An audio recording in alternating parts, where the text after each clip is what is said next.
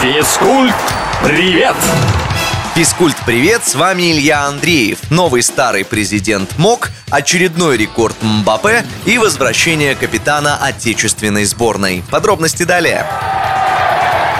Французский футболист Килиан Мбаппе забил свой 25-й гол в Лиге чемпионов и стал самым молодым игроком, которому удавалось реализовать столько мячей в престижнейшем клубном турнире. Что примечательно, Килиан поставил этот рекорд в матче против Барселоны. Раньше достижение принадлежало звездному форварду каталонцев Лионелю Месси. Исторический гол Мбаппе помог ПСЖ пройти в четвертьфинал Лиги чемпионов. А вот Месси и Барселона вылетели из турнира на столь ранней стадии впервые за почти 20 лет. Томас Бах переизбран на пост президента Международного олимпийского комитета. Против назначения немца на новый срок проголосовал лишь один выборщик из 94 человек. Впрочем, голосование было безальтернативным. Бах был единственным претендентом на пост.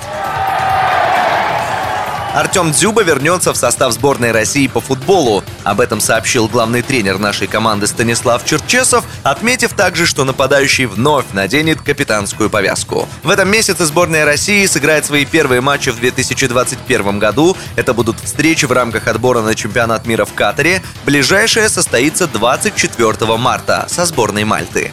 На этом на сегодня все. Услышимся на правильном радио. Физкульт, привет!